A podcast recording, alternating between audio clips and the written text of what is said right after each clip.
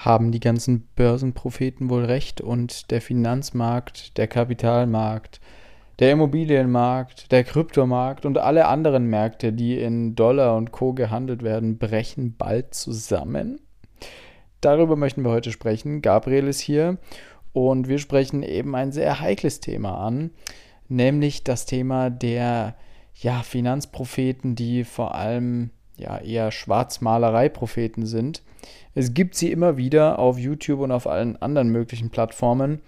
Leute, die sich ja politische Unruhen ähm, oder auch zum Beispiel ähm, ja, Bevölkerungsprobleme in gewissen Ländern zunutze machen, die Dinge sehr aufbauschen in ihren Videos, nur um eben zu sagen, okay, deswegen und deswegen, dass es passiert und jetzt muss alles crashen.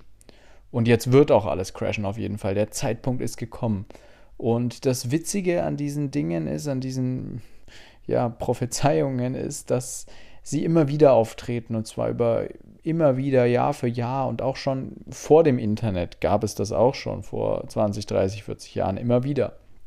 Und Klar, irgendwann platzen gewisse Blasen. Wir hatten das gesehen, 2008, 2009 hatten wir eine Finanzkrise, weil einfach die Immobilienblase in Amerika geplatzt ist.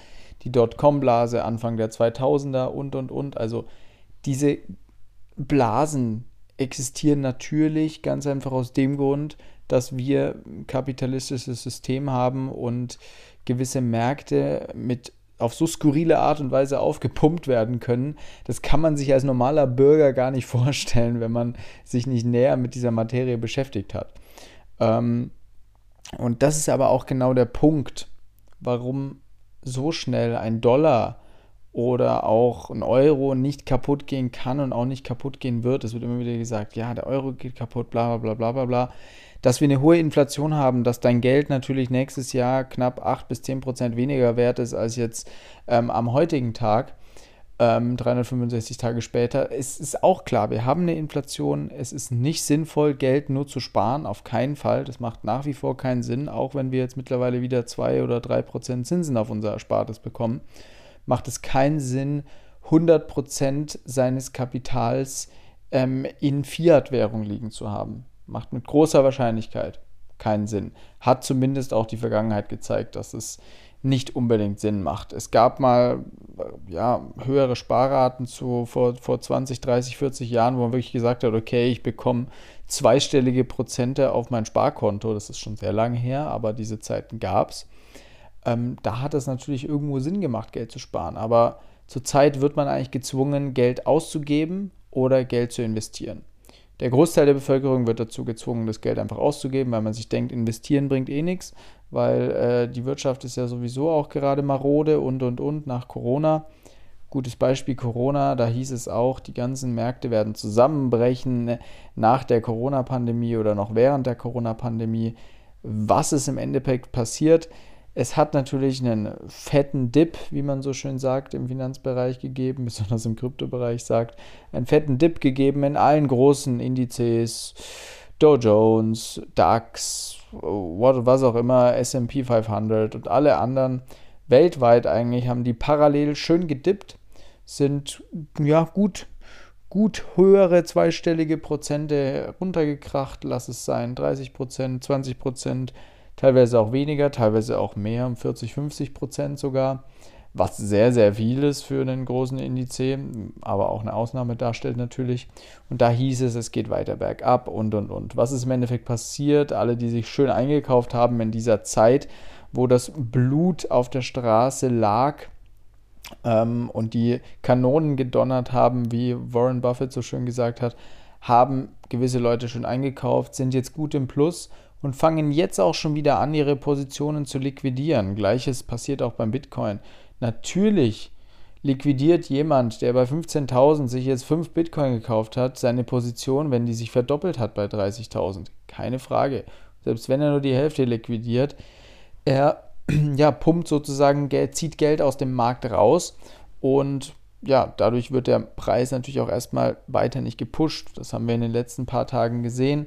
Seit ähm, Sonntag dieser Woche eigentlich, also letzter Woche, geht es ein bisschen bergab. Ähm, ging sehr ruckartig eine Zeit lang. Das heißt, wir sind so knapp 10% im Minus zurzeit mit Ethereum. Dürfen aber nicht vergessen, das ist nur ein Beispielcoin, ne, dürfen aber zum Beispiel nicht vergessen, dass wir auf Jahre, auf Monatssicht äh, nach wie vor gut im Plus sind. Und das ist eben genau das Ding. Die Leute denken in viel zu kleinen Abständen. Man sagt, okay, vielleicht geht nächstes Jahr der Dollar, der Euro kaputt, ich muss mich absichern dagegen. Die Wahrscheinlichkeit, dass jetzt ein Dollar oder ein Euro innerhalb von zwei, drei Jahren kaputt geht und vor allem ausgetauscht wird durch eine Kryptowährung, ist sehr, sehr, sehr, sehr, sehr gering. Natürlich, ich bin auch kein Riesenfreund unseres Finanzsystems und ich finde es auch nicht genial, was passiert. Nichtsdestotrotz brauchen wir dieses System gerade noch, weil es anders nicht funktioniert. Selbst ein Kryptomarkt lebt von diesem System und der Kryptomarkt hat auch nur durch unser kapitalistisches, System so viel ähm, Aufmerksamkeit bekommen, weil dann einfach Gelder reingekommen sind. Das Ganze wurde eben aufgeblasen, wie man so schön sagt, und institutionelle Anleger wurden angezogen. Und durch die wird das Ganze noch größer, noch größer, noch größer. Banken, Unternehmen fangen an zu investieren. Und das geht natürlich nur durch Fiat-Währung, durch unser kapitalistisches System. Heißt also, jetzt darauf zu spekulieren, dass ein Euro kaputt geht, ist sehr, sehr, sagen wir mal, ähm, risikoreich eigentlich schon, wird wohl kaum passieren und ist eben auch für einen Kryptomarkt zum Beispiel jetzt nicht gut. Wir müssen auch bedenken, viele Leute wissen das ja nicht über 60 Prozent des Welthandels und der Devisenreserven, also die Reserven, die Staaten halten, werden in US-Dollar gehalten. Also selbst ein Staat wie China und Co hält US-Dollar, weil er US-Dollar braucht, um Güter zu kaufen. Das ist ja das, das, das Riesenproblem, was wir haben eigentlich, was heißt, was wir haben, was andere Länder vor allem haben, Deutschland natürlich auch, weil sie auch keinen Dollar haben. Aber der Riesenvorteil, den eben die, die, ähm, die Vereinigten Staaten von Amerika haben, dass alles in Dollar gehandelt wird. Möchte man, möchte man Öl kaufen, wird es in Dollar gehandelt. Wird Gold weltweit untereinander zwischen Ländern hin und her geschoben oder gekauft und verkauft, wird das in, passiert das in Dollar. Und da die Staaten natürlich immer liquide sein wollen mit ihren Dollar, halten sie auch so viele Dollar. Und natürlich ist dadurch auch der US-Dollar einfach stabil und viel wert, weil die meisten Staaten so viele Reserven halten. Das muss man sich mal überlegen. 60 Prozent. 20 Prozent dieser Reserven sind Euro, also auch relativ viel, aber im Vergleich zu Dollar dann doch recht wenig, nicht mal die Hälfte. Trotzdem 20 Prozent, dann haben wir noch so einen kleineren Anteil von knapp 5 Prozent in japanischen Yen der dann die drittgrößte Währung in dem Fall darstellt. Der chinesische Yuan kommt danach, ähm, liegt bei ungefähr 2,2 Prozent zurzeit, ähm, aber auch schon ger ja, verschwindend gering eigentlich diese Zahl. Und die restlichen Prozent sind alle verteilt auf, ähm, ja, auf die ganze Welt. Also die restlichen, was sind es dann noch, 10, 11 Prozent, sind groß, ja, groß verteilt, also auf alle möglichen Länder und auf alle möglichen Währungen und davon dann wiederum jedes Land nur sehr gering mit seiner Währung ja beteiligt. Also selbst ein Schweizer Franken geht da vollkommen unter, weil er einfach viel zu klein ist und viel zu kleine Marktkapitalisierung hat. Was lernen wir daraus? Wir lernen daraus, dass unser System nun mal gerade noch mit diesem Fiat-System steht und fällt. Dass gewisse Änderungen kommen werden und auch schon in Gange sind, ist keine Frage. Es gibt CBDCs mittlerweile, werden immer mehr ausprobiert, also diese ähm, von der Regierung bereitgestellten Kryptowährungen, die zum Beispiel dann einen Euro-Coin abbilden oder einen Dollar-Coin abbilden sollen und von den Regierungen rausgegeben werden. Aber da gibt es gerade noch Pilotprojekte. Bis die wirklich umgesetzt werden, kann das vor allem in einem Land wie Deutschland, Stichwort Digitalisierung und Deutschland, kann das noch sehr lange dauern. Was heißt jetzt sehr lange? Bedeutet sehr lange fünf Jahre oder zehn Jahre oder 15 Jahre? Das ist natürlich die Frage, die wir uns alle stellen, aber trotzdem müssen wir besonders, ich gehe schwer davon aus, dass ein großer, ja, oder wir, sehen das ja auch, ungefähr wie der Anteil der Zuhörer ist hier, der Zuhörenden bei unserem Podcast. Und ein Großteil geht ja auch eher, sagen wir mal, jetzt so um die 30 rum. Ähm, also eher noch jünger. Ähm, und da ist einfach was, was ich jedem mit auf den Weg geben kann, weil ich ja selber auch relativ früh mit Investieren angefangen habe schon, in einem sehr jungen Alter und da festgestellt habe, dass man einfach teilweise nicht langfristig genug denkt, selbst nicht mal mittelfristig. Weil für einen in einem, sagen wir mal, du bist jetzt 18, 19, fängst an mit investieren, für dich ist ein Jahr eine enorm lange Zeit, wenn man sich das jetzt so überlegt. Wenn du seit einem Jahr erst 18 bist und du denkst dir jetzt, jetzt lege ich mein Geld für 10 Jahre an, boah, das ist ja eine riesige Zeitspanne. Gut, 10 Jahre ist jetzt auch wieder ein bisschen langfristiger, aber für viele ist selbst ein Jahr schon zu viel. Und deswegen geschehen auch einfach viele unüberlegte ähm, Käufe und Verkäufe auf einer viel zu kurzen Zeitbasis. Also das kann ich wirklich jedem mitgeben. Lasst euch, um nochmal auf das Anfangsthema dieser Schwarzmalereien und dieser Untergangspropheten zuzugehen, lasst euch von denen nicht blenden. Vielleicht hat einer von denen mal recht, weil er immer wieder jedes Jahr auf irgendeinen Crash prophezeit hat ähm, und hat dann irgendwann mal Glück gehabt. Aber im, im Endeffekt entstehen diese Blasen und natürlich platzen sie wieder und müssen korrigieren, weil sonst, ja, das gehört halt zu diesem Fiat-System dazu. Weil Geld wird nun mal teilweise bis zum Umfallen irgendwo reingeblasen. Aber wenn wir uns auch eine Immobilienblase anschauen in Amerika, da hing, war das natürlich auch wesentlich komplexer.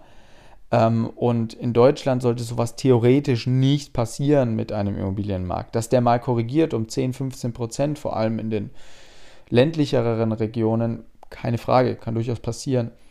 Aber dass da wirklich sowas komplett gegen die Wand fährt und wir sagen, okay, dein Geld auf dem Konto ist jetzt von heute auf morgen nichts mehr wert, das würde die ganze Wirtschaft nicht nur in Deutschland lahmlegen, sondern weltweit, wenn jetzt ein Dollar oder ein Euro kaputt gehen würde. Das wäre wirklich ein riesiges, riesiges Problem. Und deswegen wird ja auch geraten, investiert langfristig, also jetzt nicht von mir, sondern allgemein, ähm, ist ja das Ding, investiert mittel- bis langfristig bei den meisten Assets ähm, und ja, verkauft nicht zu schnell, ähm, ändert nicht plötzlich eure Assetverteilung von Jahr zu Jahr. Natürlich überwacht sie, aber nicht ständig kaufen und verkaufen. Nicht ein Jahr den ETF, dann ein Jahr den ETF, was auch immer, wenn ihr euch für ETFs entscheidend, entscheiden solltet. Ähm, wenn ihr euch für Kryptowährungen entscheidet, die gleiche Geschichte. Beschäftigt euch mit den Währungen. Wenn ihr die verstanden habt, findet ihr gut, was die macht oder nicht könnt ihr investieren oder eben nicht. Aber auch da lieber langfristig über den Cost-Average-Effekt als All-In und nur blind irgendwo rein, weil jemand das gesagt hat. Oder blind irgendwas shorten, weil irgendein Untergangs-YouTube-Prophet äh, gesagt hat, okay, der DAX wird jetzt fallen auf 3000 Punkte. Ja. Wir sind, by the way, bei dem DAX schon wieder kurz vor einem neuen Allzeithoch. Und das während einer Rezession, von der ja viele sprechen, auf die wir vielleicht zugehen gegen Ende des Jahres. Wie gesagt, niemand weiß und ich vor allem auch nicht, was passieren wird. Aber deswegen stellt euch bereit auf, investiert wirklich gestreut und nicht nur in ein oder zwei Assets, wenn ihr die Möglichkeit habt und genügend Kapital ist, teilt es wirklich auf. Ihr braucht nicht in 15, 50 verschiedene Sachen investieren. Aber man sollte einfach verschiedene Steckenpferde haben, damit eines von diesen immer performt und eines von diesen auch im besten Fall immer was abwirft, wo man sagen kann, okay, da kommt jetzt trotzdem irgendwie was bei rum. Selbst wenn ein Asset scheitern sollte, hast du eben noch vier andere langfristig gesehen. Und eben langfristig ist das Stichwort von diesem Podcast. Investiert nicht nur kurzfristig, versucht nicht schnell das schnelle Geld zu machen, sondern investiert lieber langfristig. Da habt ihr meistens mehr davon. Ich wünsche euch einen wunderschönen Start ins Wochenende, wer den Podcast heute Morgen direkt am Freitagmorgen anhört. Bis bald.